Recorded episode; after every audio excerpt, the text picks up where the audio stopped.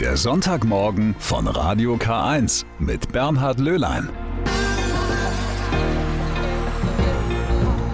Und ich begrüße Sie sehr, sehr herzlich zum Sonntagmorgen von Radio K1, dem Kirchenfunk für das Bistum Eichstätt. Pfingsten haben wir hinter uns gelassen, doch heute steht schon der nächste Feiertag in der katholischen Kirche an, der Dreifaltigkeitssonntag. Da finden wir jetzt kein Ereignis aus dem Leben Jesu, es ist vielmehr ein Glaubenssatz. Die Dreifaltigkeit Gottes in Vater, Sohn und Heiligen Geist, die sogenannte Trinität. Schwer zu vermitteln, mancher schüttelt den Kopf, wie kann man nur drei Götter verehren? So ist es aber nicht. Es gibt da ein ganz einfaches Bild, wie man das erklären kann. Nur so viel. In Irland gehört es zum Staatswappen. Heute also begeht die katholische Kirche das Fest der Dreieinigkeit. Eins oder drei oder alles in einem, dieses Fest ist einfach schwer zu erklären. Der heilige Patrick kam im 5. Jahrhundert nach Irland, um die Kelten zu missionieren, und er stand auch vor der Herausforderung. Wie soll ich den christlichen Glauben erklären? Gott als Einheit in drei Personen, Vater, Sohn und Heiliger Geist, die Leute konnten sich das schlichtweg nicht vorstellen. Da wendete der heilige Patrick einen Trick an, so die Legende. Er pflückte von der Wiese ein dreiblättriges Kleeblatt und sagte, so ist Gott, dreifaltig und doch eins wie das Blatt. Das kam an, bis heute ist das Kleeblatt das inoffizielle Nationalsymbol Irlands. In der Tat, nicht nur in Irland, auch hierzulande sind Kleeblätter sehr beliebt, weiß Gärtnermeisterin Julia Kottke. Der heimische Wiesenklee ist ja dreiblättrig und wenn man dann wirklich zufällig mal ein vierblättriges Kleeblatt gefunden hat, dann hat man unglaublich Glück und hat das auch oft als Talisman verschenkt. Viele Menschen halten sich auch heute noch gern an diese Tradition, ob dreiblättrig oder vierblättrig, der Klee braucht viel Pflege. Wichtig ist, dass der Topf nie ganz nass ist, aber auch nie ganz trocken.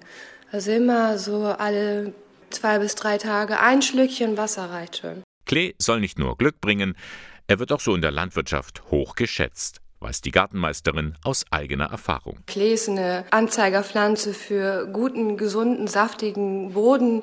Ja, die Menschen lieben einfach Klee. Er hat so viele gute äh, Eigenschaften, von der guten Futterpflanze bis zur Bienenpflanze. Und darum passt das eben auch so gut zusammen. Der Klee mit seinen guten Eigenschaften als Symbol der Dreieinigkeit. Es gibt übrigens noch ein weiteres Bild für die Trinität. Keine Pflanzen, sondern Hasen.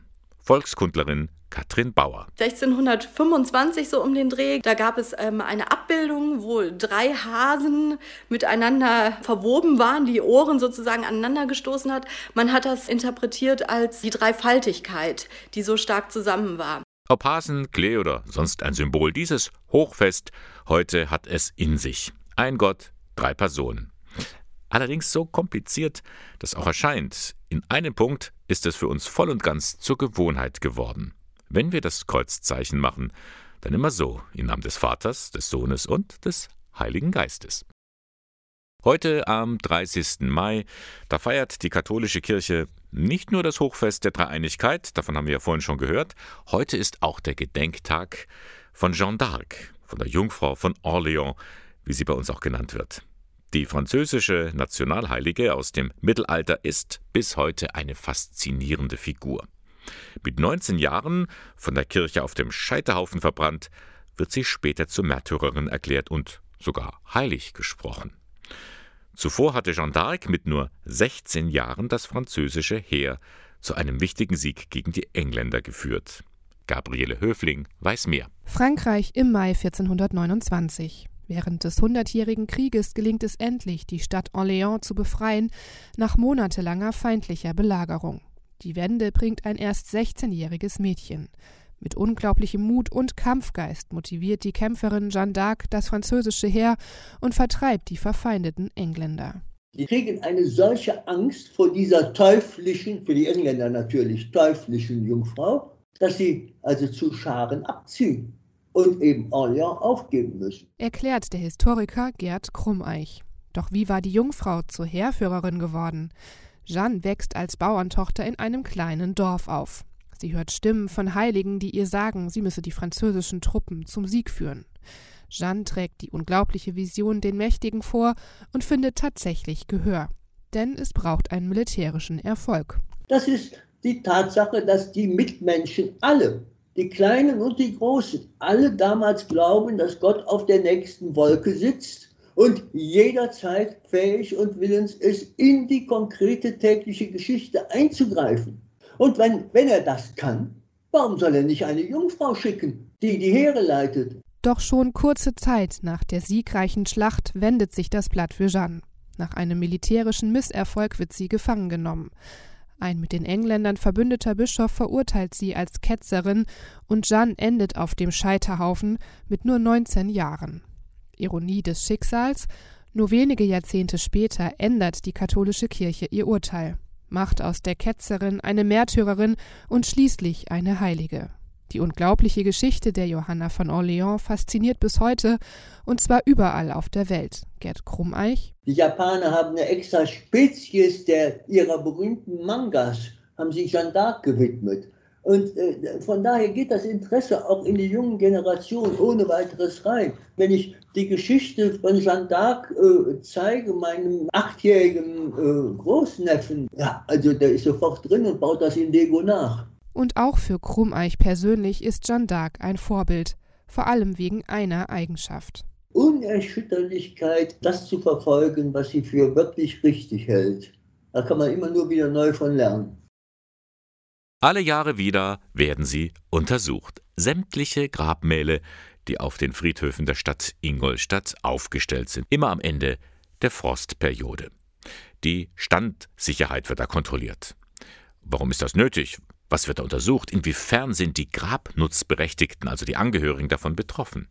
Das habe ich mir vor Ort anschauen wollen. Am Ingolstädter Friedhof habe ich mich mit dem Friedhofsverwalter Werner Plansch getroffen. Herr Plansch, Grabmalkontrolle steht an. Was genau passiert da? Bei der Grabmalkontrolle in Ingolstadt müssen wir die Standsicherheit der einzelnen Grabsteine in den Grabfeldern kontrollieren. Denn die Sicherheit ist nicht immer gewährleistet, gerade nach dem Winter? Das ist so, dass die Grabanlagen ja ständig im Freien stehen bei allen Witterungsverhältnissen und der Frost macht natürlich große Probleme. Das Wasser, das in den Fundamenten dann drin ist, das friert auf und lockert halt dann diese Steine und deswegen muss das kontrolliert werden. Aber dieses Jahr hatten wir einen relativ milden Winter. Auf alle Fälle war es dieses Jahr nicht so schlimm mit Frost. Wir sind ja auch schon dabei, die Kontrolle läuft schon eine Zeit lang. Also wir haben heuer nicht so viele lockere Grabsteine, wie wir es in den letzten zwei bis drei Jahren hatten. Wie viele Grabmäler sind das denn in Ingolstadt? Also auf allen Friedhöfen sind wir ungefähr bei knapp 25.000 Grabsteinen oder beziehungsweise Grabmalanlagen. Und die müssen alle einzeln kontrolliert werden von Hand? Ja, muss alles von Hand einzeln kontrolliert werden. Das dauert, das zieht sich schon lange hin. Ja, also teilweise bis zu zwei, drei Monate, bis wir dann fertig sind mit der ganzen Kontrolle. Wie gefährlich ist denn so ein lockerer Grabstein? Was kann denn da passieren? Ja, im schlimmsten Falle kann er natürlich, wenn er nicht äh, vorschriftsmäßig verdübelt ist, kann er natürlich umfallen und kann natürlich jemanden verletzen. Und deswegen eben sind wir dafür zuständig, um die Sicherheit der Friedhöfe zu gewährleisten, die Kontrollen durchzuführen. Da sind schon schlimme Dinge passiert. Zum Glück in Ingolstadt noch nicht, aber wir wissen von einem Fall, da ist jemand zu Schaden gekommen. Ein Kind kam damals zu Tode, mhm. äh, weil der Stein nicht richtig befestigt war. Und das hat uns dann die Augen geöffnet, dass das eine wichtige Aufgabe ist, dass man das machen muss. Sie kontrollieren ja die städtischen Friedhöfe ja. und dann gibt es auch noch eine Reihe von kirchlichen Friedhöfen. Die fallen aber nicht unter Ihr Gebiet. Nee, das ist immer Sache der jeweiligen Pfarrei. Äh, die sind für die Sicherheit auf ihren Anlagen selbst zuständig. Gut, jetzt sind wir bei Ihren Kollegen angekommen. Ja. Das sind Friedhofschaffner, wie sie richtig heißen. Genau, das sind unsere Kollegen Friedhofschaffner, der Herr Hart und der Herr Hütte. Grüß Gott. Grüß Gott. Wie lange sind Sie heute Morgen schon unterwegs? Ja, ab 8 Uhr sind wir schon unterwegs und haben schon eine Abteilung kontrolliert. Und einen haben wir äh, gefunden, sogar ein, ein lockerer Stein. Wir müssen mit bestimmtem Druck äh, ausprobieren, 30, 50 äh, Newton. Und das, oh ja. man, man hört das. Der wackelt nicht schlecht, ja? Ja. Was könnte da passieren? Kann passieren, dass er fällt auf die Knie mhm. oder nach vorne macht Schaden äh, beim Nachbargrab. Mhm. Ja. Wie geht es jetzt weiter? Wird jetzt der Angehörige, also die Nutzungsberechtigte, die werden jetzt benachrichtigt? Grundsätzlich ja, aber im ersten Fall wird jetzt eines gemacht. Wenn die Kollegen dann diese Abteilung abgefertigt haben, wird das abgesperrt, ja. sichtbar, damit man da nicht hingehen kann, dass also nichts passieren kann. Im zweiten Zuge wird der Nutzungsberechtigte schriftlich benachrichtigt und der muss sich dann innerhalb der nächsten 14 Tage, drei Wochen darum kümmern, dass das Ganze wieder reguliert wird. Wer hat denn den Grabstein gesetzt? Waren das jetzt hier die Friedhofschaften oder nee, wer hat das gemacht? Nee, das ist so, dass das im Prinzip immer Steinmetzbetriebe sind. Es muss ein Fachbetrieb ah. sein. Wir dürfen das gar nicht, das ist eine private Angelegenheit der Nutzungsberechtigten. Okay. Wir sind nur für die Kontrolle dann zuständig. Das heißt, Sie sind unschuldig? Richtig. Gut. So, wir stehen jetzt wo? Bei G1, oder? G1, Reihe 1, Nummer 1. Und der Kollege fängt jetzt an, kraftvoll dran zu drücken? Kraftvoll äh, gegendrücken und zu, zu, sich drücken. Ja, der Stein ist in Ordnung, Familienstein, da ist sehr fest alles ange, gemacht, da fällt nichts. Und Sie, der Kollege, Sie notieren alles? Ich äh, notiere jeden Stein, ob er einen Mangel hat oder eben keinen Mangel. Genau, und dann Unterschrift und zum nächsten Stein. Richtig. Sieht alles recht unspektakulär aus. Unspektakulär ja, aber sehr wichtig und sehr effektiv, weil man einfach mit der Druckprüfung äh, das feststellen kann, ob wirklich äh, Gefahr vom Grabmal ausgeht oder nicht. Hm. Sie haben auch im Vorfeld die Öffentlichkeit informiert, dass diese Grabmalkontrolle stattfindet. Warum? Früher war es leider so, dass man uns unterstellt hat, wir würden die Grabsteine locker machen. Äh, dem ist nicht so und seit ungefähr 20 Jahren gibt es immer eine Pressemitteilung. Wir laden gerne jeden Bürger, der ein Grab hat, kann dabei sein, wenn wir die Kontrolle durchführen. Also wir haben da nichts zu verbergen. Es gibt Vorgaben, das heißt, wenn ein Grab mal 50 cm hoch ist, muss man mit mindestens 30 äh, Kilonewton drücken. Äh, wenn es höher ist, muss man mindestens 50 Kilonewton drücken. Deswegen eben auch die Problematik, dass man nicht so viele Steine an einem Tag schafft. Weil das ist ja auch trotz allem eine körperliche Anstrengung. In jedem Falle. Die Kollegen müssen sich dann immer wieder mal abwechseln, weil halt einer diese 200 Steine am Tag nicht alleine kontrollieren könnte. Ja.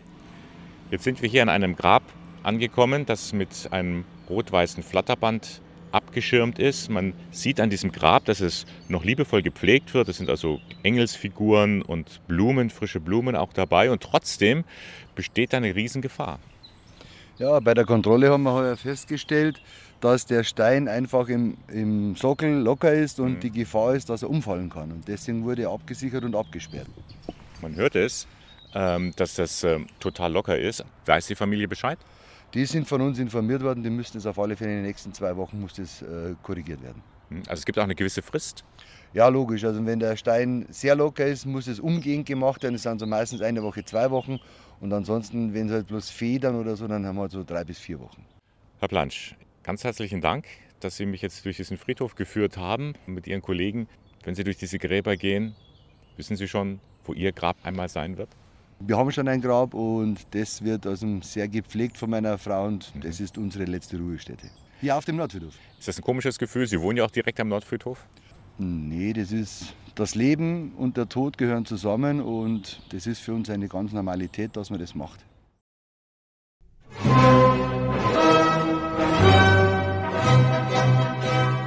Klingt wie Mozart, ist es aber nicht. Diese Musik stammt von einem Zeitgenossen, Johann Simon Mayer. Vor genau 175 Jahren ist der Komponist im Alter von fast 82 Jahren im italienischen Bergamo verstorben. Als Vater der italienischen Oper hat er sich einen Namen gemacht. Allerdings geboren wurde er in der Region Ingolstadt im kleinen Örtchen Mehendorf. Das gehört heute zur Marktgemeinde Altmannstein. In den vergangenen Jahren ist er wieder entdeckt worden, das ist auch dem Ingolstädter Simon Meyer Chor zu verdanken, der seine Werke aufführt. Aber es braucht halt noch ein bisschen Zeit, bis man vielleicht seine Handschrift so richtig wahrnimmt meint Iris Winkler von der Simon Meyer Forschungsstelle. Bei Mozart sagen Sie, wenn Sie jetzt hören, ah, das ist Mozart. Ob wir so weit kommen, weiß ich jetzt nicht in dem Sinn, weil Meyer natürlich auch sehr viel Zeit Musik ist. Aber er hat schon eine Art, wie soll ich sagen, Ohrwürmer zu komponieren, die Ihnen weiterhin im Kopf sind. Und äh, ich glaube, das ist das ganz Schöne. Und solche Ohrwürmer, wenn man so will, gibt es jetzt auf einer neuen CD. Unter der Leitung von Franz Haug hat der Simon Meyer Chor und das Ensemble Concerto de Bassos die Messa di Gloria in E Minor und Messa di Gloria in F Minor eingespielt. Die Aufnahme entstand in der Ingolstädter Asamkirche Maria de Victoria. Erschienen ist die CD im Verlag Naxos. Für 9,99 Euro können Sie diesen Hörgenuss, den ich Ihnen nur empfehlen kann, erwerben. Aber Sie können diese CD auch gewinnen, nämlich hier bei uns. Der Simon Meyer Chor stellt zwei Exemplare zur Verfügung. Schreiben Sie einfach eine Mail an redaktion.radiok1.de. radiok1.de. Wir verlosen zwei CDs von Johann Simon Mayer. Die Mail einfach an redaktion.radiok1.de.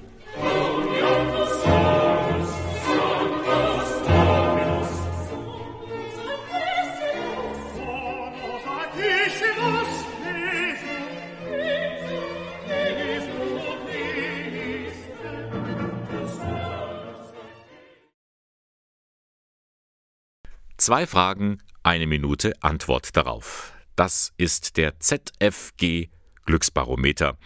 Das Zentralinstitut für Ehe und Familie in der Gesellschaft an der Uni in Eichstätt hat Menschen gefragt, was soll bleiben, wenn die Pandemie geht und was bedeutet für sie zukünftig Glück. Sechs dieser kurzen Audio-Statements hören wir also nun in dieser Stunde. Den Anfang macht Matthias Deininger. Er ist Assistenzarzt an der Uniklinik in Aachen und er betreut mit seinen Kollegen schwerstkranke Covid-19-Patienten. Er hofft, dass das Verständnis für und die Dankbarkeit über die Leistungen in der Intensivmedizin auch nach der Pandemie anhalten. Als Arzt auf einer Intensivstation habe ich im letzten Jahr zahlreiche PatientInnen mitbehandelt. Viele davon hatten Covid-19. Ein ganzes Team ist an der Behandlung beteiligt, mit dem Ziel, unseren PatientInnen den Weg zurück ins Leben zu ermöglichen. Leider gewinnen wir diesen Kampf nicht immer. Durch die Covid-19-Pandemie hat sich die Wahrnehmung der Intensivmedizin in der Gesellschaft verändert, so mein Eindruck. Vor der Krise wurde sie meist als abgeschottete, häufig hinter Milchglastüren verborgene Gerätemedizin wahrgenommen. Die Pandemie hat durch zahlreiche Medienberichte zur Aufklärung beigetragen, dass hinter den geschlossenen Türen, ebenso wie überall im Gesundheitssystem, Tag und Nacht Menschen dafür kämpfen, dass Patientinnen bestmöglich überleben. Diese Entmystifizierung der Intensivmedizin, die Wertschätzung der Leistungen unseres Gesundheitssystems und die Dankbarkeit der PatientInnen, die für viele Mitarbeitende wichtiger Motivator ist, sind Aspekte, von denen ich mir wünsche, dass sie auch nach der Krise weiter bestehen. Glück bedeutet für mich, wenn wir nach der Krise bewusster erleben, was für uns vor der Krise nur Alltag war. Ein Leben ohne Beschränkungen, im direkten Austausch mit unseren Mitmenschen. In diesem Sinne bleiben Sie gesund und achten Sie auf sich und Ihre Mitmenschen. Menschen aus unterschiedlichsten Bereichen der Gesellschaft eine Stimme geben. Das wollte das Zentralinstitut für Ehe und Familie in der Gesellschaft in Eichstätt mit seinem Glücksbarometer. Die Aussagen dazu hören wir uns in dieser Stunde an. Als nächstes die Schauspielerin Rebecca Kirchmann aus Nürnberg. Was soll bleiben, wenn die Pandemie geht? Was bedeutet für sie zukünftig Glück. Ich bin freiberufliche Schauspielerin und habe einen zwölfjährigen Sohn, bin seit über einem Jahr also in der unglücklichen Situation, dass ich kaum noch arbeiten kann oder nur vereinzelt. Und mein Sohn war auch schon sehr lange nicht mehr im Präsenzunterricht in der Schule.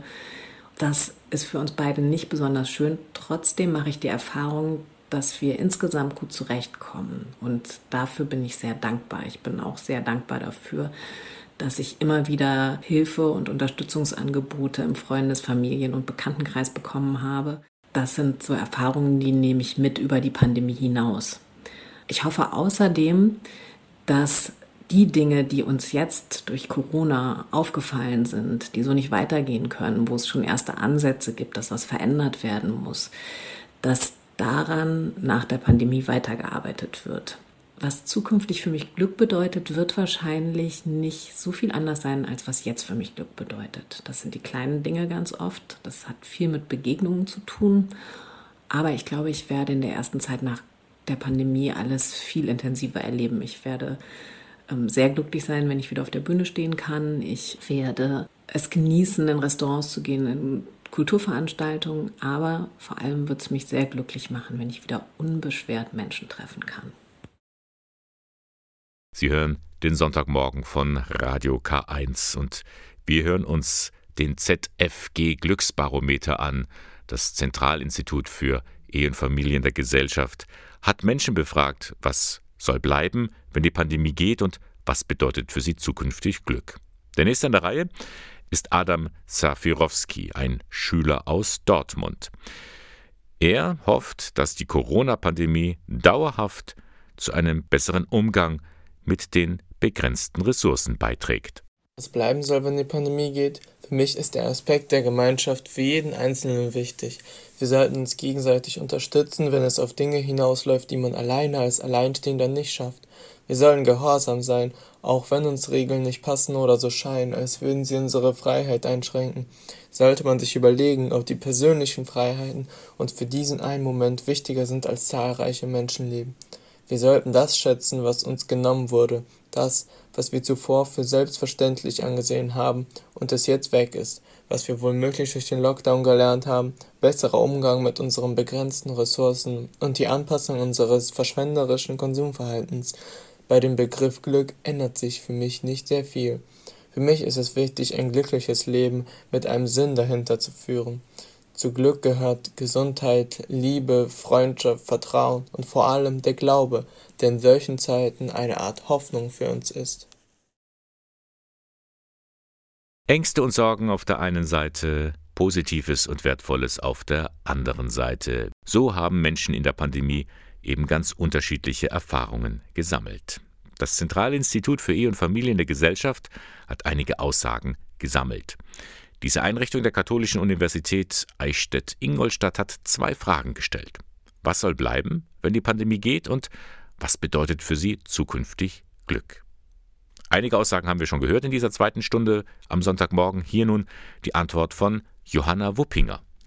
Sie arbeitet bei der Bundesagentur für Arbeit in Nürnberg und muss als Mutter von zwei Kindern Kinderbetreuung, Homeschooling und Berufstätigkeit vereinbaren. Ich würde mich freuen, wenn wir aus der Pandemie mit einem dauerhaft reduzierten Konsumverhalten rausgehen. Die vielen Dinge, die wir ständig kaufen für uns, für unsere Familie und eigentlich nicht brauchen, fehlen uns jetzt eigentlich nicht. Und da einen bewussteren Umgang zu finden, dauerhaft, fände ich sehr gut. Auch gerade was die vielen Flugreisen betrifft, die wir alle so selbstverständlich ständig machen, sei es als Dienstreisen Urlaubsreisen, mehrfach im Jahr sitzt man im Flugzeug. Ich glaube, das ist für uns, unsere Kinder, die Umwelt einfach besser, darauf zu verzichten und andere Kommunikationswege verstärkt zu nutzen, gerade im beruflichen. Äh, privat wird für mich Glück mehr denn je bedeuten Gesundheit äh, meiner Familie, meiner Freunde und natürlich die vielen kleinen Freiheiten, die wir jetzt nicht leben können, im Zusammenkommen, ein Fest feiern, ins Kino gehen, mit Freunden mal in den Biergarten, in die Kneipe. Das wird ein ganz, ganz großes Glück sein, wenn es dann wieder möglich ist.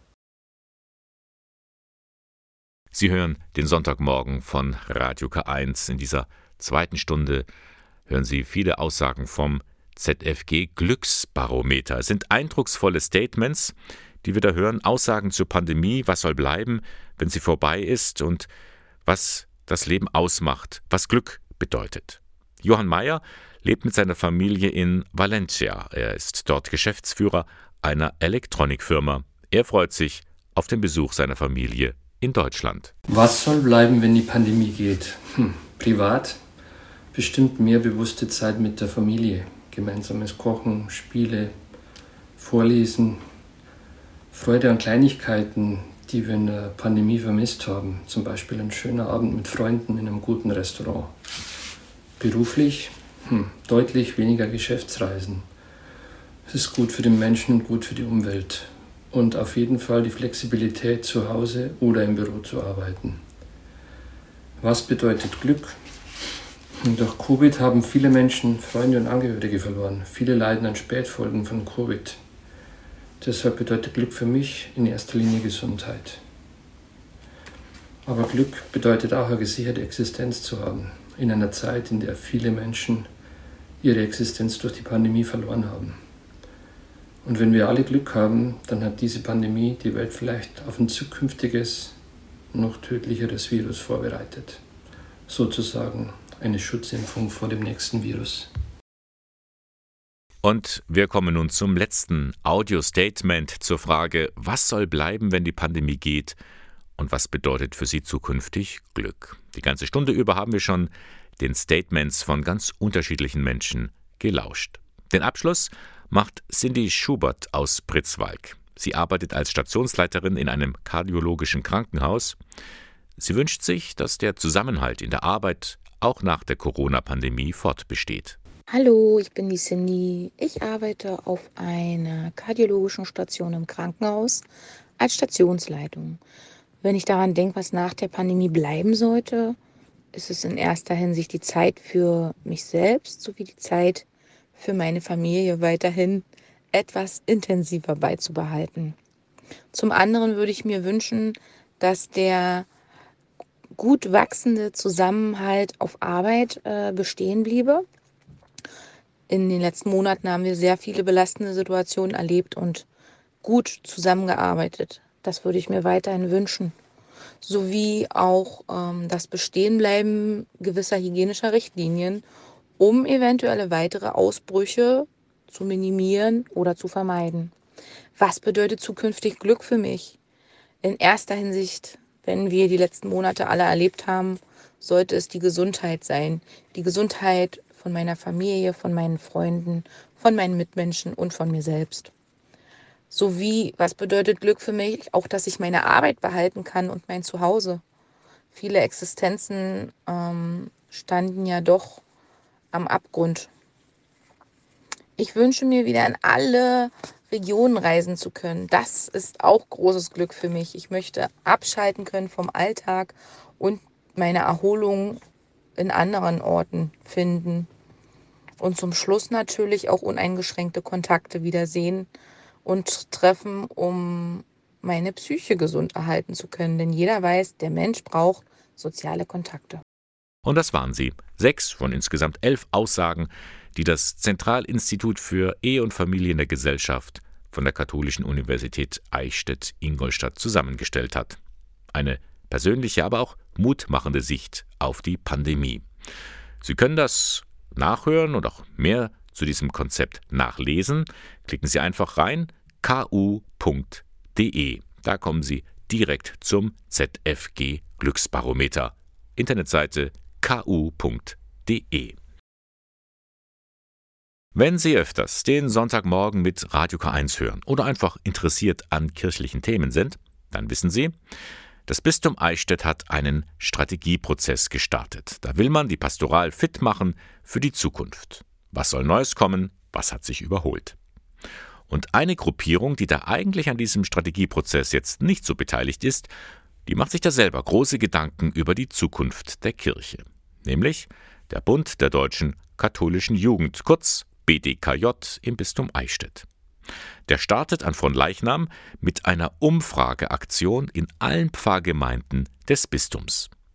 Worum geht es da? Was will man da erfahren? Das möchte ich jetzt wissen vom Diözesanvorstand des BDKJ, Florian Siegmund. Schönen guten Morgen. Guten Morgen. Herr Siegmund, was genau wollen Sie jetzt von dem Verein wissen? Also wir wollen wissen, was die Menschen denn in der Kirche begeistert, wo die Kirche die Menschen so ein bisschen enttäuscht hat und auch wo die Menschen die Kirche in der Zukunft sehen, also was die Menschen denn denken, dass aus der Kirche wird. Das heißt, Sie sprechen damit nicht nur Jugendliche an? Genau, also unser Ziel sind ausdrücklich alle Menschen, also auch junge Menschen, alte Menschen, Menschen, die jeden Sonntag in die Kirche gehen oder auch Menschen, die nur Ostern in die Kirche gehen oder vielleicht auch gar nicht in die Kirche gehen.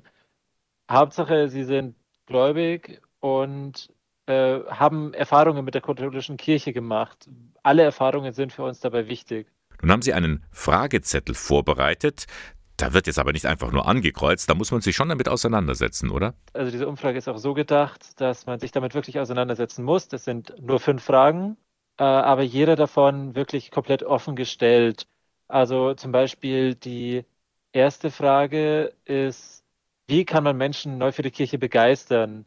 Und da sollen sich Menschen dann auch eben Gedanken machen, was denn wirklich die Kirche tun kann und was die Kirche auch tun sollte. Herr Sigmund, was ist eigentlich der Anlass für diese Umfrage? Wie vorhin schon gesagt, wollen wir einfach sehen, wo gedreht werden kann, wo was geändert werden kann. Für uns als Gläubige und auch für uns als engagierte Jugendliche im BDKJ ist es wichtig, dass die Kirche einfach eine Zukunft hat da ist es auch uns wichtig, dass wir helfen, diese Zukunft zu bewahren.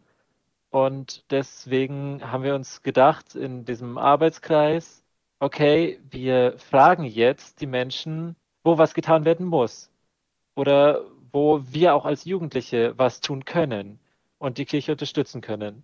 Praktisch wird es ja dann jetzt so ablaufen, Sie haben die Umfrage an alle katholischen Pfarreien im Bistum Eichstätt geschickt und die Aktion selbst, die startet dann an von Leichnam. Genau, also wir haben uns explizit von Leichnam ausgesucht, weil es bei dieser Umfrage um den Aufbruch geht, um das Rauskommen. Nicht nur in der Kirche sitzen, sondern um es eben auch unterwegs sein. Deswegen eben von Leichnam.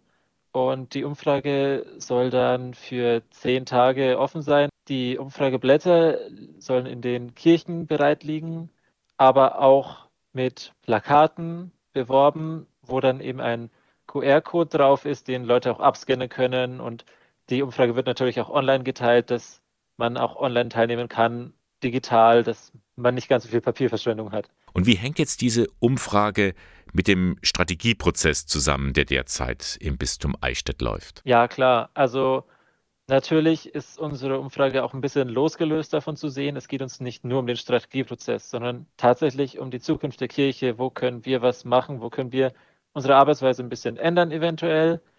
Aber das war schon auch mit dem Hintergedanken gegründet, was können wir beim Strategieprozess tun? Weil der Strategieprozess uns als Jugendliche, als Zukunft der Kirche mehr oder weniger natürlich besonders nahe geht. Und dann wollen wir die Bistumsangestellten besonders unterstützen und auch helfen, vielleicht Ansichten zu sehen, die sie sonst nicht gesehen hätten. Also die Jugend kann dazu beitragen, den Blick zu weiten. Genau, das ist so unsere Ansicht, dass wir vielleicht andere Perspektiven liefern. Wunderbar. Dann wünsche ich Ihnen viel Erfolg und viele Rückmeldungen von dieser Aktion. Danke, ich hoffe, es funktioniert alles gut. Florian Siegmund war das vom Diözesanen Vorstand des BTKJ im Bistum Eichstätt. Die Umfrage startet also ab von Leichnam. Sie finden sie aber auch auf der Homepage bdkj-eichstätt.de. Er war einer der bekanntesten christlichen Missionare, der heilige Bonifatius. Apostel der Deutschen wird er auch genannt. Am kommenden Samstag ist sein Gedenktag. Was aber erinnert in unserer Region an ihn? Nicht so viel. In Böhmfeld bei Ingolstadt aber schon, da ist er nämlich der Kirchenpatron der Pfarrkirche und die verbirgt in ihren Inneren so einige Besonderheiten. Zum Beispiel das meterhohe Hochaltarbild, das verändert sich nämlich im Lauf des Kirchenjahres. Annika Teiber-Groh hat sich für uns in Böhmfeld umgesehen. Auf einer Anhöhe steht die Kirche St. Bonifatius in Böhmfeld, gut eingebunden in der Mitte des Ortes. Im Innern bietet sich ein stimmiges Bild. Erst 2016 und 17 renoviert, strahlt die Kirche in weiß und frischen Pastellfarben. Beim Bodenabschliff hat die Gemeinde selbst angepackt. Für mich ist die ganze Kirche äh, ein Schmuckstück. Äh, darum bin ich ein Kirchenpfleger und habe das Anliegen, das also in einem äh, ja, guten Zustand für die Nachwelt zu erhalten ja, und alles eben Gott zu ehren. Wir sind eben gläubige Christen. Und dann schauen wir eben, dass unser Gotteshaus da äh, einen guten Zustand hat. Die Ende des 16. Jahrhunderts erbaute Kirche hat so einige Besonderheiten zu bieten. Eine davon ist auf den ersten Blick nicht zu erkennen, eröffnet sich aber hinter dem Hochaltar. Dort verbergen sich insgesamt sechs Gemälde. Sie sind in den 80er Jahren entstanden. Je nach Fest im Kirchenjahr wird das Hochaltarbild ausgetauscht. Es gibt unter anderem passende Szenen zu Ostern, Pfingsten und Marie Himmelfahrt sowie eine Krippe. So bietet sich immer wieder ein völlig neues Bild. Der Rokoko-Hochaltar an sich ist ein außergewöhnliches Schmuckstück für einen 1700 Einwohnerort. Er wurde 1804 aus einer Niederlassung von Zisterziensern in Ingolstadt günstig erworben. Ich finde wunderbar diese geschnitzten, vielen geschnitzten Teile, dann die Heiligen links und rechts in wirklicher Größe ja, und eben dann noch das auswechselbare Bild, das jedes, bei jedem Fest dann einen anderen Eindruck vermittelt. Aber nicht nur der Hochaltar ist der Gemeinde wichtig. Was es mir bedeutet? Ja, ganz viel. Also ohne Böhmfelder Kirche möchte ich nicht sehen. Die wertvolle die Figur hinten, die Marienfigur, die, die steinerne Marienfigur und dann die alten Büdel gefallen mir also gut. Die, das äh, Böhmfelder Büdel und hinten das äh, von der Viehpatronin. Also das ist mir schon wichtig, dass wir das haben. Oder halt, finde ich für gut. Die Seitenaltäre zieren spätgotische Figuren von Maria und Johannes. Sie sollen aus dem Kloster Ribdorf stammen. Ein Gemälde von 1760 zeigt die Ansicht von Böhmfeld, über ihr der schutzheilige Bonifatius und die Bistumsheiligen Willibald und Walburga. An der Empore entdeckte die Gemeinde bei der Renovierung, dass sich unter der weißen Schicht Malereien befinden müssen. Zu teuer, sie freizulegen, aber als Hinweis an die kommenden Generationen ließ man ein kleines Quadrat mit Sicht auf einen Engel frei. An Details mangelt es in St. Bonifatius ohnehin nicht. Ich mag recht gern das ganz kleine Medaillonbeutel da oben, weil das habe ich mir so angewöhnt, dass ich da immer aufgeschaut habe im Rosenkranz. Man kann sich ja da oft im Rosenkranz so schlecht konzentrieren, immer das, das Gleiche. Gell?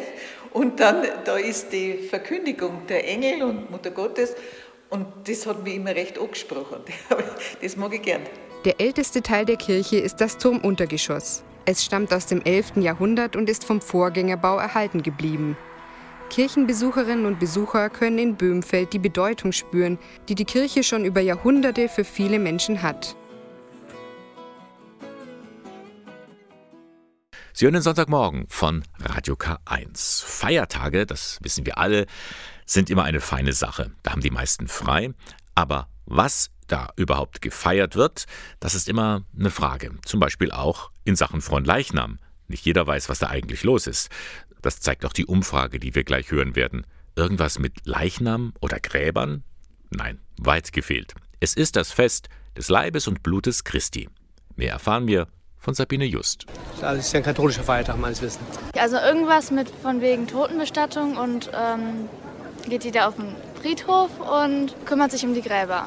Von Leichnam? Ja, mein Onkel ist Pastor, ich muss das eigentlich wissen. Ich habe echt keine Ahnung. Ich könnte mir vorstellen, dass dann irgendwie der Leichnam gefeiert wurde, keine Ahnung. Fronleichnam ist ein katholischer Feiertag, das ist richtig. Mit Toten und Gräbern hat er aber nichts zu tun.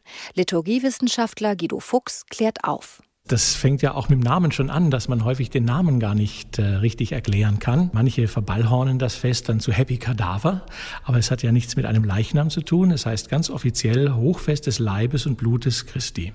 Noch einmal ganz genau. Fron hieß früher Herr und Licham hieß Leib. Fronleichnam bedeutet also nichts anderes als Leib des Herrn.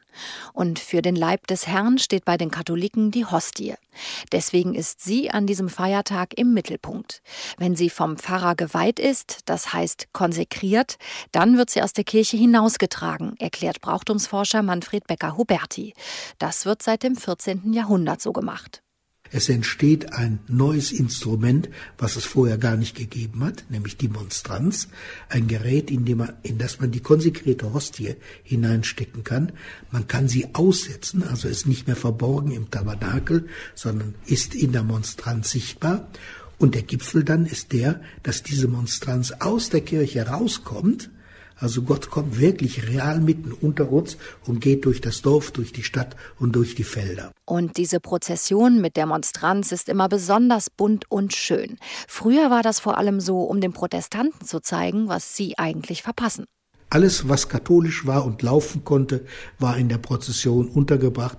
Und da zeigte man mal den Protestanten, wie schön katholisch ist. Das heißt, es war laut, es war bunt und äh, jeder konnte es nicht übersehen. Das war dieser demonstrative Aspekt. Das ist Gott sei Dank heute verschwunden. Was aber geblieben ist, Fronleichnam ist ein Fest für die Sinne, findet Manfred Becker-Huberti. Wer das mal in einer Domstadt erlebt hat, wo dann der Schlussgottesdienst im Dom ist und der Chorraum verräuchert mit Weihrauch, der hat so eine Vorstellung davon, wie man sich früher den Himmel vorgestellt hat. Fronleichnam riecht anders als jeder andere Tag. Man riecht die Maien die aufgestellt waren. Der Geruch der Main vermischte sich mit dem Weihrauch, der da unterwegs war. Dazu kamen die Kerzen. Das passiert an Fronleichnam. Tja, aber an diesem Donnerstag ist es in den meisten Gemeinden leider noch anders. Prozession, viel Weihrauch wird es wohl auch in diesem Jahr nicht geben. Und wir schauen zum Ende vom Sonntagmorgen mit Radio K1 nochmal zurück auf die vergangenen drei Stunden. In der ersten Stunde, da habe ich Ihnen eine CD von Johann Simon Mayer vorgestellt.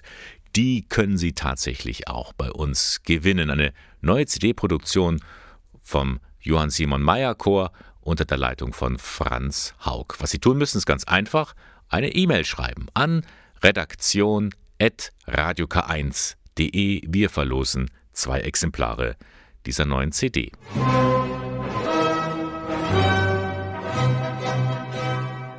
Und dann haben wir ja vorhin von der Umfrage des BDKJ, der katholischen Jugend im Bistum Eichstätt, erzählt. Die startet am Fronleichnam in allen Vereinen der Diözese Eichstätt. Jugendlichen wollen wissen, wie man die Menschen für die Kirche begeistern kann. Florian Siegmund vom Vorstand. Wir hoffen, dass es möglichst einfach wird und dass möglichst viele Pfarrgemeinden sagen, hey, das ist eine coole Aktion, BDKJ unterstützen wir gerne, es ist ja auch für die Zukunft der Kirche. Also hoffen wir, dass möglichst viele Pfarrgemeinden mitmachen. Und dann hatten wir in der zweiten Stunde heute am Sonntagmorgen verschiedene Glücksmomente vorgestellt. Das Zentralinstitut für Ehe und Familie in der Gesellschaft an der Uni hier in Eichstätt, die wollten wissen, was bewegt die Menschen in der Pandemie und was bedeutet für sie Glück. Und hier zum Abschluss nochmal eine weitere Aussage von Luise Lehnemann aus Berlin. Sie ist Mutter von zwei Kindern und sie freut sich, wenn sie Menschen wieder begegnen darf. Sie ist nämlich unter anderem auch tätig als Klinikclown. Ich wünsche mir, dass die Möglichkeit von Homeoffice bleibt, dass man mit der Familie auch mehr Zeit verbringen kann, gemeinsame Mittagessen zum Beispiel. Dann wünsche ich mir, dass die Digitalisierung in den Schulen weiter voranschreitet. Da sind viele positive Dinge angelaufen, die aber noch viel weiter gehen können. Als Glück in Zukunft sehe ich für mich als Krankenhausclown vor allem, wenn ich mal wieder den Kindern ohne Maske begegnen darf, ohne Angst haben zu müssen und wenn ich irgendwann wieder in den Seniorenheimen den Senioren die Hand halten darf. Darauf freue ich mich und das nehme ich als Glück dar, wenn wir wieder Nähe leben dürfen, die wir jetzt so gut wie möglich mit Digital und Distanz versuchen zu bewältigen. Ein weiterer Glücksmoment, den die Katholische Universität Eichstätt-Ingolstadt da gesammelt hat. Und damit geht unsere Sendung heute zu Ende. Das waren drei Stunden Sonntagmorgen von Radio K1, dem Kirchenfunk im Bistum Eichstätt. Sie finden uns in Eichstätt in der Ludpolstraße 2. Moderation und Redaktion der Sendung Bernhard Löhlein. Ich wünsche Ihnen jetzt noch einen schönen Sonntag und ähm, ein kleiner Ausblick auf Fronleichnam. Da gibt es wieder um 8 Uhr hier bei uns eine Sondersendung. Diesmal geht es über Lebensmittel und wie wir damit umgehen. Ich freue mich, wenn Sie dabei sind. Donnerstag um 8 und Ihnen jetzt noch einen schönen Sonntag.